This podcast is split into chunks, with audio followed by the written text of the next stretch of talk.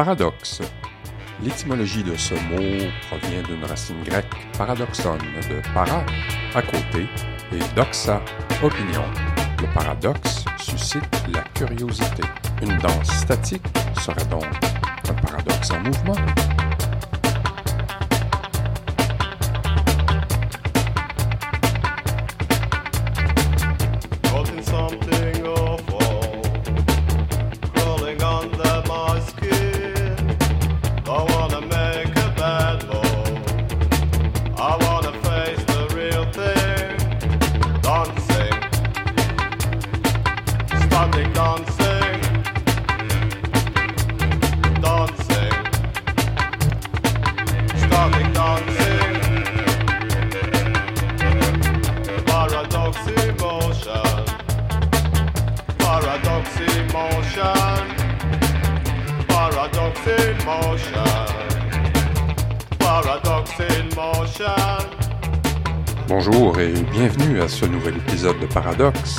Mon nom est François Landry, physiothérapeute de formation pour qui la culture a toujours pris une place importante, la musique surtout.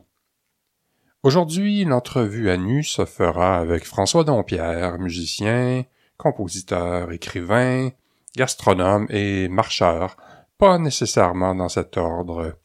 À mon avis, euh, il y a certaines journées où il est plus un compositeur, d'autres journées où il est plus écrivain, d'autres journées où il est plus marcheur, mais euh, assurément, il est gastronome euh, à tous les jours. Sushi time. Sushi shidoki, shidoki,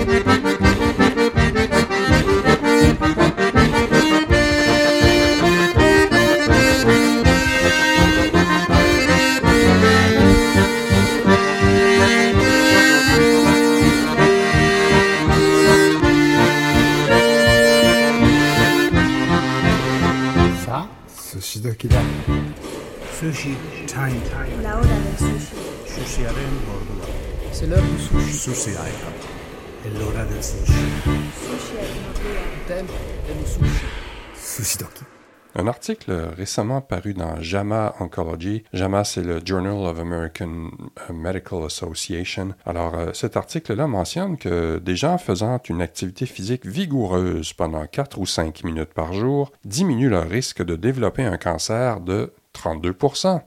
Une équipe de l'Université de Sydney en Australie a étudié les données de bracelets enregistrant le niveau d'activité chez plus de 22 000 personnes et a étudié leur dossier médical sur 6 ou 7 ans. Les gens qui faisaient de l'activité physique vigoureuse intermittente voyaient leur risque de cancer substantiellement diminuer. Alors, certains exemples de cette activité sont mentionnés, je vous les énumère. Faire du ménage, marcher avec des sacs d'épicerie euh, relativement lourds, de la marche rapide, jouer avec ses enfants, mais évidemment pas à des jeux de table. Donc ce type d'activité peut se faire par à-coup d'une minute à la fois, pas nécessairement pendant cinq minutes. Alors on se laisse une petite chance ici. On voit que c'est des activités qu'il est très très facile euh, de faire. Donc l'âge moyen de la population étudiée était de 62 ans et l'activité physique a été mesurée via l'accéléromètre contenu dans les différents bracelets portés à tous les jours par les participants de l'étude.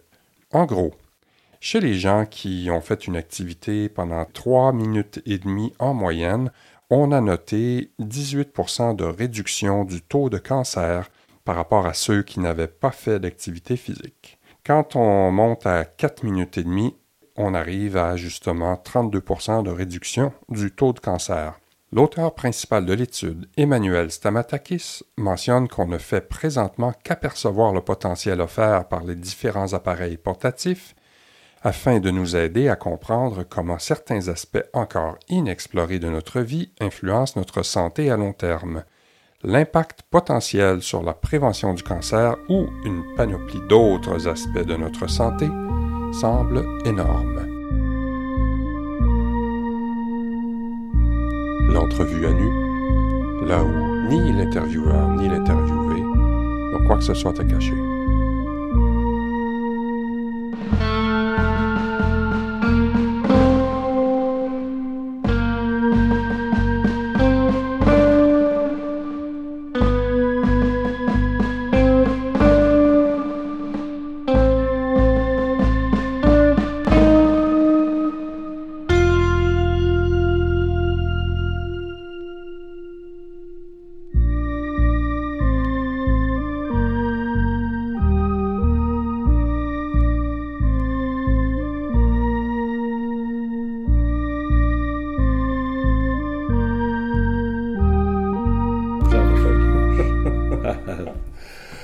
François Dompierre, bienvenue à l'entrevue à nu. Tu comprends que présentement, ni toi ni moi n'avons quoi que ce soit à cacher l'un dans l'autre. Non, Et que cet état de fait est tout à fait assumé. Je serai comme un livre ouvert. Et voilà, ben, ça commence bien. On pourrait justement débuter cette introduction-là en te décrivant comme un des plus importants compositeurs du Québec. Tu as composé des musiques de variété, des musiques de publicité, des comédies musicales, des musiques de concert et euh, une soixantaine de musiques de films. Ta, formation initiale, c'est au piano, à moins que je me trompe, là?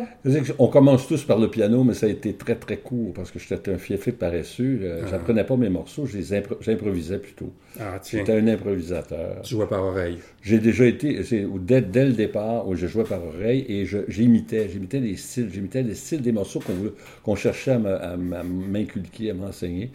Donc, euh, et c'est au grand désespoir de mes professeurs, de mon professeur, ou de mes deux professeurs, la religieuse qui m'a enseigné. Ensuite, il y a eu une dame, ensuite une autre dame, les, trois s'arrachaient les cheveux.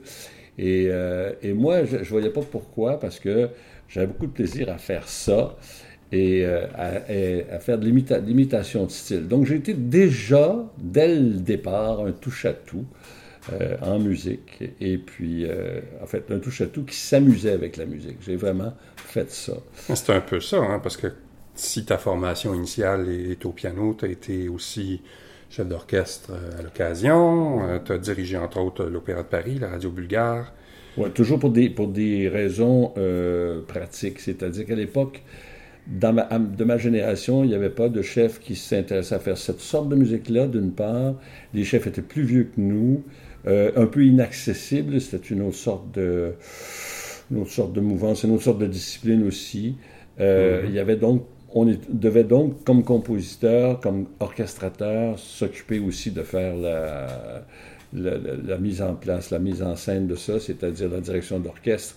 Donc, j'ai pris des cours de direction d'orchestre, notamment avec euh, le un, un ex-directeur de l'Opéra de Paris, Pierre Dervaux, qui était un maestro euh, euh, très, très, très compétent et assez exigeant aussi. Donc, j'ai pris des cours avec lui pour diriger. Mais je ne suis pas un chef d'orchestre plus qu'un que j'étais un pianiste. Tout ça, pour moi, ont été des outils de travail. Comme tu sais, euh, en musique comme autrement, comme dans d'autres choses, il y a beaucoup, beaucoup de, de- spécialisation à l'intérieur de- de ce qu'on fait. Donc la musique, c'est oui, avec un grand M, oui, ça m'a intéressé. Le piano, non pas pour donner des concerts, pour une simple bonne raison, c'est que j'étais incapable d'apprendre un morceau de répertoire sérieusement. Je partais, à- je partais à côté. Ça serait mieux comme ça. C'était oui, ça serait mieux comme ça. Et j'ai appris à lire assez- la musique assez tard. J'ai appris parce que là, on a exigé au conservatoire que je- que j'apprenne à lire. Bon, j'ai fini par apprendre, des- bien sûr, on finit toujours par apprendre à lire de la musique, mais j'ai pas été, je suis pas devenu un lecteur au clavier, d'autant plus, j'ai pas une grande technique. Mais par contre, j'écris rapidement. Donc, là, le lecteur au clavier, c'est, ce qu'on appelle la lecture à vue. La lecture à vue, ces choses-là. Tu t'installes, tu regardes la partition, J'ai plus de facilité avec, avec l'orgue parce que j'étais organiste. Et là, j'avais le style d'écriture en général des pièces pour orgue facilitait ma, ma lecture, ma compréhension. Pourquoi? Plus que- Dans ma tête, c'est, Parce c'est que- plus compliqué, parce que tu as les, les deux pieds, les deux mains. Ouais, mais c'est plus compliqué, mais c'est un style d'écriture qui est beaucoup moins varié. Il y a beaucoup de contrepoints et c'est toujours la même. C'est souvent géographiquement, si je peux dire, les mêmes dédales. Tandis que les arpèges euh, de la musique romantique, par exemple, ou les, les, les, les, les pièges rythmiques ou qu'on retrouve souvent au piano, ça, je- par contre, j'avais de la facilité à lire les partitions d'orchestre. Ça aussi, c'est curieux parce que il y a beaucoup, beaucoup d'affaires, mais j'avais une vision globale. Je suis quelqu'un qui pas, je suis pas un analytique, moi. Je suis, un- je suis quelqu'un, je suis un, un synthétique, intuitif. c'est ça. Puis, je, puis je, je vois en gros ce que c'est, à quoi ça ressemble. Et puis je me fais une idée, puis là, j'y j'y vais dans, dans, dans l'ensemble. Donc, ça, ça a été- ça m'a ça, ça m'a aidé pour la direction d'orchestre. Mais sinon, euh, j'ai d'abord, avant tout, et à 95% du temps, été un compositeur. Ce que les gens ne savent pas encore. Les gens disent toujours le pianiste dont piano. Ah oui. Parce qu'ils Ah. parce qu'ils- parce qu'ils prennent. ils- c'est un raccourci. et- Oui, puis en même temps, c'est peut-être la seule chose à laquelle ils ont été exposés. Là. Oui, c'est ça. Un- Quelqu'un qui, quelqu'un qui est musicien, il joue du piano. Ouais. Bon, moi, je joue du piano, oui, comme euh, je tiens un outil dans mes mains euh, pour vérifier des choses, parce que souvent, j'écris à table sans recours au clavier. Euh, je peux écrire aussi euh, sur la rue, euh, j'ai une mélodie, je la note. Euh, J'arrive à la maison, je l'écris. Ensuite de ça, je la joue pour voir si ça tient la route. Et après l'avoir joué, là, je commence à travailler sur des, sur- avec les moyens du bord maintenant qu'on a, c'est-à-dire des, euh, des traitements de musique, un peu comme le traitement Ouais. de texte. hein. Mhm. Il y a des, des- c'est des, traitements graphiques de la musique avec un clavier. Puis ça, c'est plus simple. Ça sauve un, un sauve-temps. Et voilà. C'est un peu ma, ma méthode de travail. Mhm.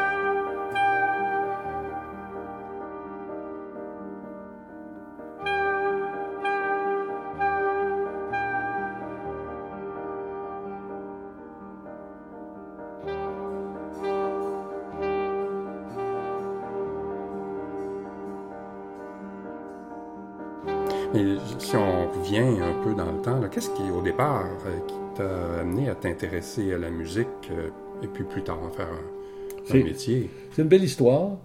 Euh, je pense que j'avais devais avoir 3 ou 4 ans.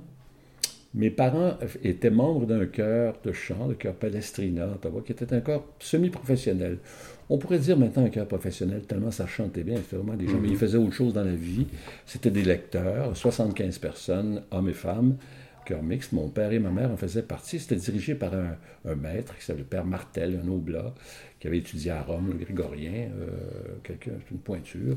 Il travaillait avec euh, des chanteurs, des chanteuses d'opéra. euh, on avait accès donc à tout ça.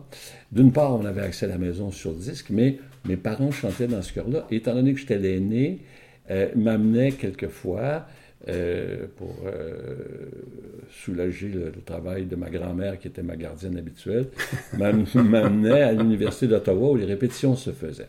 Alors, il y avait une rotonde la- et je me promenais là-dessus, petit bonhomme qui faisait le tour, pendant que les, ch- les chœurs chantaient euh, du La Sousse, du Palestrina, euh, des grandes choses, du Jeannequin, de la musique de la Renaissance en, en grande partie. Et moi, je trouvais ça tellement beau et tellement extraordinaire que mes parents fassent partie de ça. J'avais l'impression que ça venait du ciel et que j'en j'en venais, moi. J'étais. J'imaginais qu'avant. Ouais, j'avais l'impression que je faisais partie de ça, que je, je venais de là. Et que ma, ma vie antérieure, si je peux dire, cette image que je m'en fais maintenant, euh, ma vie antérieure est- s'était passée dans un, dans un, un bain de, de sons comme ça. Euh, et c'était à la fois magnifique et étrange pour moi. Et ça avait à voir beaucoup avec la, la religion d'une certaine façon, avec, le, avec le sacré, parce que le chœur faisait beaucoup de musique sacrée, hein, des, des- des messes du pape Marcel, par exemple, de Palestrina. Et donc, ma culture musicale a commencé là. Et mes parents la, con- la continuaient à la maison parce que mon père était maître de chapelle lui-même. Ma mère était pianiste, jolie, jolie pianiste d'ailleurs, une bonne, une, une- une bonne pianiste amateur euh, qui jouait du Chopin, qui jouait du Schubert. Euh, et ma tante, ma grand-tante qui vivait à la maison aussi, ma grand-mère, ma grand-tante vivait à la maison, avait appris le piano et elle-même était organiste. Elle avait l'oreille absolue et euh, elle pouvait savoir toujours dans quel ton on était. C'est- Alors, tout c'est c'est impressionnant, ça. oui, c'est impressionnant. Et euh, j'en arrive à quelque chose, si je ne suis pas trop long, mais qui est intéressant, je pense, pour l'angle que tu, que tu veux euh, explorer. À partir de l'âge de 8, 9 ans, 7, 8 ans, un monsieur venait chez nous le dimanche, qui, avait été, qui était un ancien élève de mon père, un gars qui, euh, pas très instruit, mais un phénomène, un numéro, qui était jazzman. Ah, Et il jouait au Standish Hall à, à Hull, qui était un vieil hôtel, un genre immense hôtel de western. Tu sais, C'était un Ah, hôtel en bois. Et il jouait là, il jouait chez Henri, il jouait au Château Laurier aussi. ah oui, euh, et puis, euh, mais il jouait, il jouait, c'était l'enfer. C'était, un dieu du clavier, un autodidacte qui ne lisait pas une note et qui, et qui jouait comme Oscar Peterson, dans ma tête à moi en tout cas. Ouais. Ce genre d'affaire-là, il jouait tout, il jouait les standards. il- et c'était un pianiste qui faisait ça en grande partie pour gagner sa vie. euh, il faisait un peu de taxi, puis ça. Et euh, il venait le dimanche, puis c'était un personnage extrêmement coloré. Il appelait ma mère Baby. Il appelait mon père prof. Bon, tu sais, c'était c'était vraiment quelque chose. Et moi, je, je me souviens lui avoir demandé Comment faites-vous pour jouer si rapidement, si vite? Il dit Kid, c'est pas ça qui est important. L'important, c'est les chords. Ah Là, Il m'a expliqué c'est quoi les chords. Puis la, la progression des La accords. progression, puis garde, garde ça, garde ça. Puis il disait à mon père, ton kid, là, faut que tu lui fasses apprendre. Moi, je l'ai pas appris, puis ça, ça me manque dans la vie. faut qu'il apprenne les vrais, les vrais auteurs. Puis là, il parlait de Bach, puis il parlait de Mozart, puis il connaissait ça. Il en jouait pas, mais c'était, c'était la, la, la tristesse de sa vie. C'était l'épreuve de sa vie de ne pas avoir eu accès à cette grande musique-là. Et, et- et- et ton fils, il dit, ton kid, regarde, il dit, il improvise, il est capable d'improviser dans ce style-là. Puis il m'admirait autant que je l'admirais. Je ne le savais pas, mais il m'admirait autant que je l'admirais, moi. Et ça, ça m'a beaucoup impressionné. Et après ça, de paresse en paresse, euh, j'ai fini par laisser le- des études de piano. Et puis, euh, on m'a on m'a confié à un organiste parce que les, les les organistes improvisent euh, de façon régulière. C'est leur métier d'improviser. Donc, j'étais j'étais à ma place. J'apprenais des morceaux, mais j'improvisais aussi. Ben voilà. oui. Ben oui. Et j'ai continué. J'ai été organiste de l'âge de 12 ans jusqu'à l'âge de 21 ans dans Mhm. des églises. C'est curieux que tu parles de ce, ce vieux monsieur-là qui, qui jouait euh, des choses à la Oscar Peterson, euh, parce que si je ne me trompe pas, il y a un des mouvements de ton concerto pour piano et orchestre qui parle de ragtime. Oui, absolument. Tout à Ça, fait. ça vient de là? Oui. Ou, euh, Et, et les, les 24 préludes que j'ai écrits euh, il y a 6 ans, 7 ans, euh, c'est une de mes dernières œuvres de concert, c'est dédié à lui, à Bob Alain. Ah Euh, et ça s'appelle 24 préludes en forme de boogie et de bien d'autres choses encore, parce que c'est un spécial des boogie-woogie. Alors, c'est juste une, une- une allusion à lui. Mais Oui, oui, je lui oui, dois. Hmm. beaucoup, beaucoup. Et, et, euh, son influence, pour moi, a été très, très grande, beaucoup plus grande que je le croyais à l'époque. mhm. Des fois, il y a des, des graines qui prennent du temps avant de germer, puis ouais. euh, on s'en rend compte. euh, C'est ce qui fait que j'ai jamais vraiment, sauf dans mes études, abordé la, la musique non tonale. Parce que mon. mon puis j'en ai, j'en ai souffert, puis j'ai souffert de l'ostracisme de, de collègues, co- co- comme. euh, D'ailleurs, comme Morricone a souffert de l'ostracisme de collègues, parce qu'il était- il était des conservatoires, mais il écrivait de la musique de film, il écrivait de la musique tonale, donc de la musique diabolique, c'était pas, c'était pas bien. Et moi, pareil. surtout en Italie. Ah oui, moi pareil, moi j'écrivais de la musique qui, pouvait s'écouter, qui pouvait se comprendre avec, des, des- avec un rapport harmonique qui datait du siècle dernier, Ouais. des siècles derniers. Tandis- Et je n'en- je n'entrais pas, euh, je ne- n'explorais pas les nouveaux courants de la musique, ni rythmique, ni mélodique, ni harmonique de la musique nouvelle, de la musique contemporaine.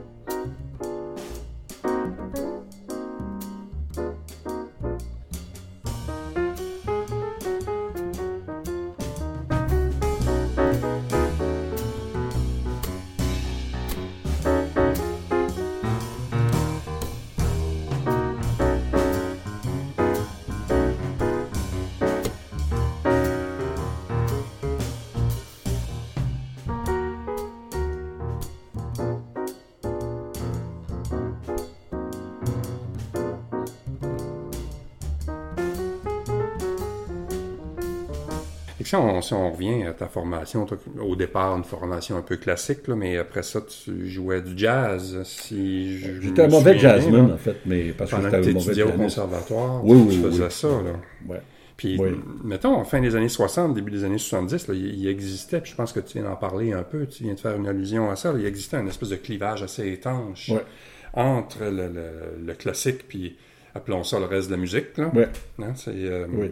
Ah oui, tout à fait. Puis par- particulièrement la pop, là. Hein, fait que, Oh, que- comment tu as traversé ce, ce Rubicon-là? Hein, J'ai pas si traversé. je- J'ai rien fait.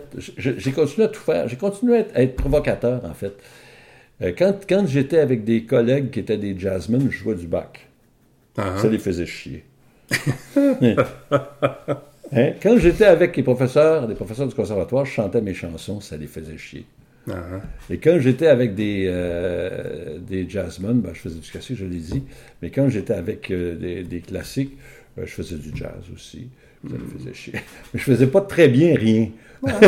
Mais finalement, c'est peut-être pas loin d'un Rubicon, parce que quand César est parti euh, en 49 avant Jésus-Christ, c'était comme en réaction au Sénat, puis il voulait les provoquer. Euh, c'est exact. Fait que c'est peut-être un peu ça. Peut-être que- ça. En tout cas, j'étais, j'étais, j'étais jamais là où on m'attendait. Et ce qui faisait de moi quelqu'un d'intéressant, et certaines personnes étaient intéressées, mais pas tous. Et ça a fait de moi, il y a beaucoup de, de- de gens qui, ont, qui, m'ont, qui m'ont mis de côté à cause de ça aussi. hein. Ben, c'est parce que ça peut être très, très stimulant, mais ça peut être déstabilisant aussi. Oui. Parce que les gens, ils, ils te voient arriver, puis ils savent pas où tu t'en vas. Fait Ça que là, ils disent, OK, c'est comme une espèce de... besoin d'équilibre. Il y a des gens qui ont besoin de savoir exactement ce qu'ils font puis où ce qu'ils sont. Moi, c'était pas. Moi, j'écrivais des choses comme ça. Puis je mélangeais. Quand je commençais, j'ai mes premières pièces de comp- mes premières compositions ont mêlé les genres. Et j'ai fait des choses comme euh, dans ce domaine-là de, de provocation, comme à l'époque où ça ne se faisait pas encore. Maintenant, c'est la mode. J'ai joué de la musique classique dans le métro en, 60 en 75, euh, les Ah concertos brandebourgeois en pleine heure de pointe, ça avait attiré énormément de monde. Euh, Claude Gingras était affolé. Il ne savait, pas comment parler de ça. J'avais été faire ça au Patriote. Il trouvait que c'était une plaisanterie. C'est une plaisanterie. Il dit, je vois pas ça autrement. Ah oui. C'est spécial quand Mais même. ben, euh, grave euh, Lui-même était une plaisanterie. particulier aussi. Là. Ben, si, tu le sais, euh, Oh, je, je te contredirai pas. Non. Euh, mais tu as composé puis tu as agi aussi comme directeur musical pour plusieurs artistes. Et là, euh, tu sais, on parle de Pauline Julien, Claude Gauthier, Monique Lérac. euh, Tous ceux, tous ceux, tous celles et ceux de ma génération, en fait. ouais. Puis c'est une belle brochette d'indépendantistes aussi, non? Oui, mais ça, ça n'a pas. Moi, je c'est drôle parce que je suis un franco-ontarien. Ben oui. Je suis d'Ottawa. Et ça m'a. Oui, j'étais nationaliste. Oui, je me suis engagé plus, plus ou moins mollement. euh, comme tout le monde, je suis un peu suivi le courant. Mais ça m'a jamais. Ça, ça allait de soi. Moi, je parlais français. Je parlais français chez nous. J'étais pour le, le- le- le- le parler français, mais partout au Canada. Moi, mon, mon idée, c'est que le Canada nous appartenait au complexe. C'est les Anglais qui devaient s'adapter. On était là avant eux autres. Mais je ne voyais pas pourquoi ce qu'il fallait qu'on prenne le Québec. Pourquoi pas tout? Pourquoi pas tout? C'était nous autres. C'était un peu ça qui était. ma- Ça, ça mettait les gens à cran, ça aussi. C'était un peu de la provocation. Mais j'étais pas. in- J'étais quand même indépendantiste parce que tout le monde l'était à une certaine époque. Ouais, ouais. Euh, Deuxième moitié des années 70 jusqu'à Ben oui. 84, 85. Là. Puis j'ai travaillé, comme tu dis, avec plein de, de, de, de gens euh, de cette mouvance-là, des gens qui étaient fortement engagés. Euh, Ben, dans le milieu culturel, ouais. c'était prévalent. ouais, puis j'ai- travaillé aussi avec des gens qui n'étaient pas engagés. Je, veux dire, si je pense à Monique Lérac, qui vivait en France, elle n'était pas engagée par tout. Elle était, elle aussi, comme moi, un peu sur les bords, un peu indépendantiste. Je le suis plus maintenant, des fois, mais à l'époque, pas tant que ça. Et puis, en tout cas, c'était pas ma, ma préoccupation. Ma préoccupation, c'était de faire de la musique. Mais c'était extraordinaire. Et surtout avec certains d'entre eux, notamment, parce que euh, tu parles de Félix Leclerc, c'est celui avec lequel j'ai travaillé le plus longtemps. J'ai travaillé dix ans avec lui, j'étais son directeur musical. Et C'était une expérience, une majeure dans ma vie. Vraiment, oui. Puis c'est quelque chose qui reste aussi dans, Ouais. dans l'imaginaire québécois. Une trace. Dans la mémoire longtemps. C'est le titre, le, de ces, de ces con- des trois compilations qu'on a faites Ah oui, avec ces vieilles chansons. ben voilà. Et c'était, euh, c'était un merveilleux bonhomme euh, qui était d'ailleurs sorti avec ma mère à l'université. Ah oui? C'est un peu comme ça qu'on, était en contact parce que tant qu'apprendre un musicien, je suis bien prendre un musicien que je connais un peu par, euh, Mhm. par Wizir. Et puis, puis l'expérience a été concluante et pour lui et pour moi.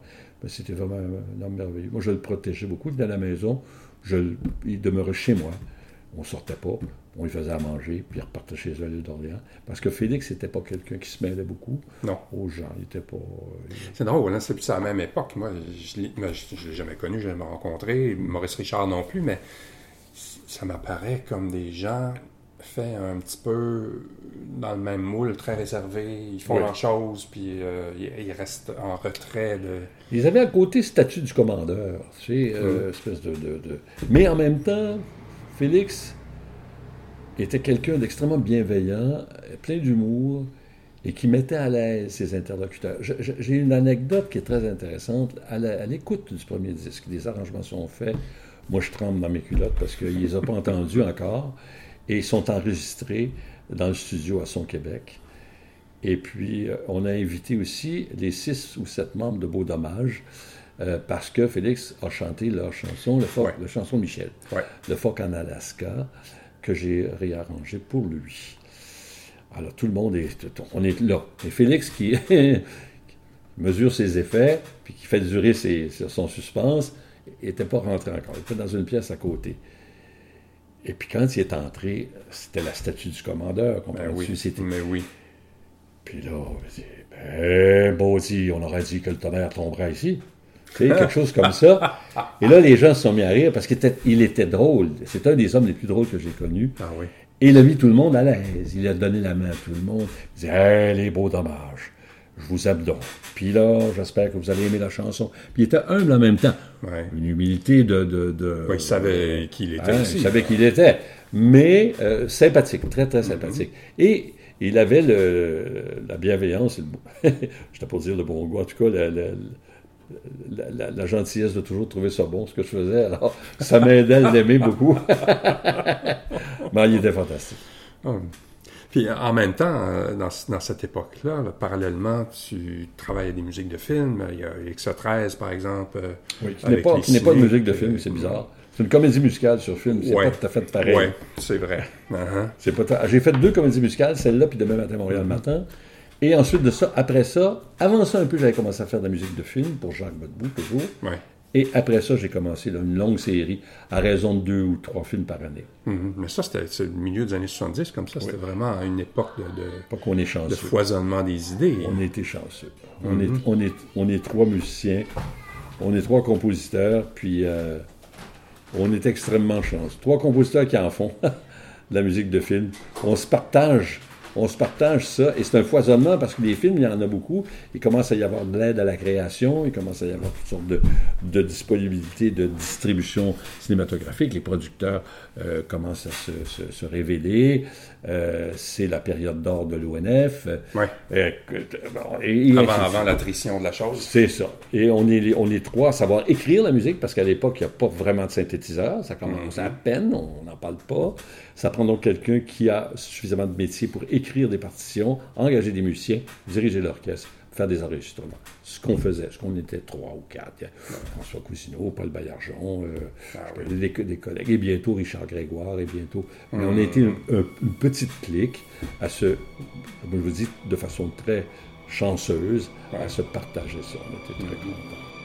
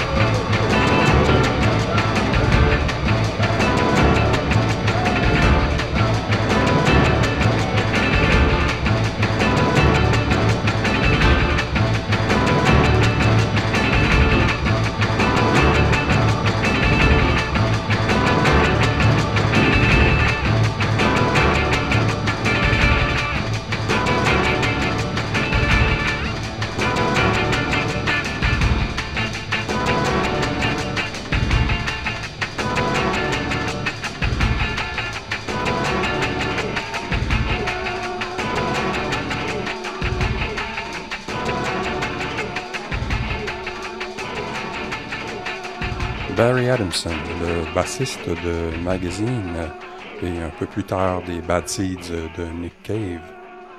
Euh, De son premier album solo, Must Side Story, Barry Adamson faisait euh, des trames sonores pour des films qui n'existaient pas. D'ailleurs, la référence à la matrice est très évidente quand on entend une femme dire euh, You have nothing to worry about, Mr. Adamson.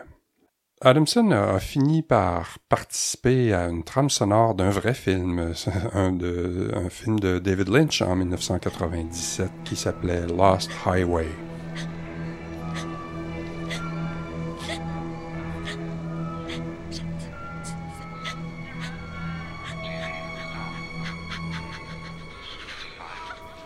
En 1977, tu reçois une euh, commande de Radio-Canada et tu composes un concerto pour piano et En orchestre. 77, oui. Oui. Oui. Euh, ce- ce- cette pièce-là, elle sera indiquée sur, indiquée sur l'étiquette de Gramophone en 1980. Oui. euh, avec l'OSM sous la direction de Charles Dutoit. Est-ce que je me trompe? C'est le premier compositeur canadien à être invité sur cette étiquette-là? J'en suis pas sûr, mais c'est ce qu'on disait. Ah, à l'époque. hein. Maintenant, c'est plus le cas parce que Non, il y en a d'autres. Mais euh, à l'époque, c'était pro- j'étais probablement un des, sinon le premier, du moins un des premiers. Bon, Mhm. bon, ça n'a pas tellement d'importance. C'est surtout la façon dont c'est arrivé. Ouais, ça doit faire drôle de recevoir le coup de fil. Mais c'est pas comme ça que c'est tout à fait que ça s'est produit. J'ai pas reçu un coup de fil. C'est que j'avais produit mon, mon, mon disque instrumental en 75, une, une première. Personne ne personne n'en voulait. Et à un moment donné, trois mois après la sortie du disque, j'étais en train de manger mes bas pour mon hypothèque. Euh, Il y a une pièce très très courte qui s'appelle Saute Mouton qui a commencé à tourner sur les ondes de CFGL grâce à un, à un, euh, un animateur radiophonique euh, de grand talent qui s'appelait Jean-Pierre Coallier. Euh, ça a commencé à, à tourner. Et de zéro disque, je me suis mis à en vendre jusqu'à 100 000. J'ai eu un platine. Ce qui a changé complètement ma vie. T'as et remboursé et mon Et mon compte de banque. Ben oui. Euh, parce que j'étais producteur de ça. Donc, cette, euh, ce succès-là, ce- disque-là a été, été distribué par Polygram, Poly, Polydor Polygram, en Europe, ici. Et à partir de ce moment-là, euh, la maison mère de Polygram, la Deutsche Grammophon, Gesellschaft, à, à- à Hambourg, a eu vent de ça, a vu ses ventes, a dit tiens, tiens, tiens, il fait de la musique classique, lui. Et il vient d'écrire, parce qu'on savait que Radio-Canada m'avait commandé un concerto, il vient Ouais. d'écrire un concerto de piano. Dutoit était nouvellement arrivé, relativement Uh-huh. nouvellement arrivé à Montréal. On voulait travailler avec l'OSM qui, prenait, qui devenait un bon orchestre. Ouais. Grâce à, à lui, beaucoup, je dois le dire, on lui Mm-hmm. doit beaucoup. Et euh, pourquoi pas dans la tête des producteurs, parce que ce sont des producteurs aussi, des gens de germophones, Mm-hmm. pourquoi pas confier à un compositeur, euh, demander à un compositeur de nous céder les droits de son concerto qui serait interprété par Dutoit et l'Orchestre symphonique de Montréal. Donc c'était c'était ça. J'ai donc écrit d'abord pour euh, Radio-Canada euh, ce concerto-là, et puis euh, on l'a enregistré à Radio-Canada. Et un- tout de suite après, euh, on l'a cassé, du toit est venu, est venu euh, l'entendre, l'a entendu. Il a aimé ça, il trouvait ça fun, il trouvait que c'était amusant. Et il l'a enregistré avec deux, deux autres pièces de mon cru. C'était tout simple, c'était tout simplement ça. Mais là, attends, là, j'ai compris que tu avais cédé les droits. C'est-à-dire que j'ai- pas cédé les, les, les, les droits m'appartiennent de ce concerto-là, évidemment. C'est inaliénable, les droits d'un- d'un- d'une œuvre. Mais j'ai cédé l'exclusivité pour cet enregistrement-là, à cette époque-là, à, à deux gramophones. Donc j'avais une clause qui disait que je ne pouvais pas faire enregistrer ça avant 5 ans ou des choses comme ça. Mais maintenant, c'est libre de droit. Peu- ça peut être. Mais évidemment, la bande sonore appartient toujours à la. Au- à, ce qui est devenu polygramme, je sais, j'en sais rien. mais Les choses ont tellement changé. Oui. Mais c'était, ça a été un très, très beau euh, moment, c'est un happening dont tout le monde a, a parlé de diverses manières. Euh, En bon ou en moins bon. ah, certains très positivement et d'autres qui, qui- qui me lançaient des, des- des- des anathèmes, vraiment. Mm-hmm. Euh, parce que c'était, un, c'était une œuvre hybride qui était tonale, Ben oui. mais avec euh, un drum, puis une basse, puis une guitare électrique, avec des musiciens exceptionnels. Puis un, un- un fiddler, un, un- C'est un petit peu à ça que je voulais venir, justement, parce que tu sais, t'as, l'OSN d'un côté, t'as du toit, t'as Edith, Edith Boivin, qui est une Oui. pianiste classique. Elle mais extraordinaire, Edith savait improviser, parce que quand j'étais enfant, elle venait au salon, puis des fois, elle partait, là. C'est comme 10, 15 Ben, c'est une accompagnateur. Une accompagnatrice extraordinaire. Oui. Puis, mais d'un autre côté, Michel Donato, Euh, Michel, il y avait. Richard Provençal, Jean-Marie Benoît, tous des musiciens de jazz, Oui, puis euh, André Proux, qui est un violoniste ou un violonneux. C'est un grand musicien, est un grand musicien actuellement encore. Oui, lui, il a joué avec Plume, avec Oh, Capitaine oh, No, oh, avec. La Poune, les frères d'Arèche. Fait que Ouais, du country, Puis du rock. Jean-Marie, qui est puis- décédé maintenant, euh, Jean-Marie Benoît, euh, Mhm. a été un merveilleux guitariste. Le plus grand guitariste qu'on ait eu, sans doute. Tout le monde va être d'accord là-dessus. Et Richard Provençal, qui était un maître de, de- de la Ouais. batterie. Mhm. Claude Arsenault. euh, Claude Arsenault, c'était pas c'est Michel. hein. Ouais. Euh, mais bon, tous ces musiciens-là. Et, et ça, ça c'est très, très amusant parce que là où la, la connexion s'est faite, c'est vraiment entre ces musiciens-là et les musiciens de l'OSM. Tout le monde s'est marié, tout le monde était ravi. bien, c'est Ouais, bien. ouais. Tout le monde s'était... Mhm. Alors, c'est le- le- le pari de la musique hybride euh, c'est- a été euh, réussi là, à ce niveau-là. OK, parce que c'est ça, moi je, me posais la question, je me disais, comment ça peut avoir été reçu? Est-ce que par les gens en, en Allemagne, chez Deutsche, est-ce qu'ils ont dit, oups, c'est un peu trop? Ou sinon, euh, je sais qu'à l'époque, ils avaient déjà fait un, un album avec le Siegel Schwall Band et orchestre, donc un band de blues, qui justement, il y avait un harmoniciste là-dessus. Là. Euh, je, sais, je, je me posais la question, comment ça a été reçu en Allemagne? Est-ce qu'ils ont dit, ben, vous devriez modifier ça ou ça ou ça? Ou si pas- on dit, tu as eu les coups pers- Personne, non, pers- pers- ils, ont, ils ont acheté ça, pointe à la ligne, ils l'ont distribué en Allemagne, et l'histoire ne dit pas s'ils ont aimé ça ou pas. Je sais qu'il y a sûrement des gens qui n'ont pas aimé ça, mais il y a sûrement des gens qui ont aimé ça aussi. C'était pareil. Euh, c'est juste que c'était une époque où euh, la Deutsche Grammophon se positionnait pour prendre le marché de la musique moderne. Oui. Et, et considéraient, eux, parce qu'ils étaient en avance sur ici, considéraient que, à l'instar de la musique de, de, de Stockhausen ou de, de, de Boulez, c'était aussi de la musique contemporaine. Ben oui. C'était une forme de musique contemporaine tonale, mais qui n'avait rien à voir avec la musique de Mozart, ou avec, sinon des références harmoniques euh, particulières à certaines places, mais c'est tout. Je veux dire, tu sais, euh, C'était un petit peu hybride aussi avec c'était la musique. c'était complètement hybride. C'était vraiment tout ça. Ah. Euh, Dirais-tu que ça, ça t'a ouvert certaines portes à l'international ou Oui. euh, oui? Oui, oui. J'ai commencé à travailler euh, aux États-Unis puis en Europe euh, en musique de film. C'est à cette époque-là que j'ai. C'est tout de suite après que j'ai- fait une musique de film pour Claude Chabrol. Donc, euh, puis bon, des- des- d'autres Claude Miller. Ça, il, y a eu, il y avait des coproductions, évidemment, qui aidaient beaucoup. Oui. En- en- aux États-Unis, pareil, euh, à la NBC. c'est intéressant, les droits d'auteur, quand ça passe aux États-Unis, by the way. Ah oui. Oh boy. Ça coûte cher en Ça avocat? paye tes crêpes pour l'année. Ah oui. C'est bien. Ouais. C'est bien.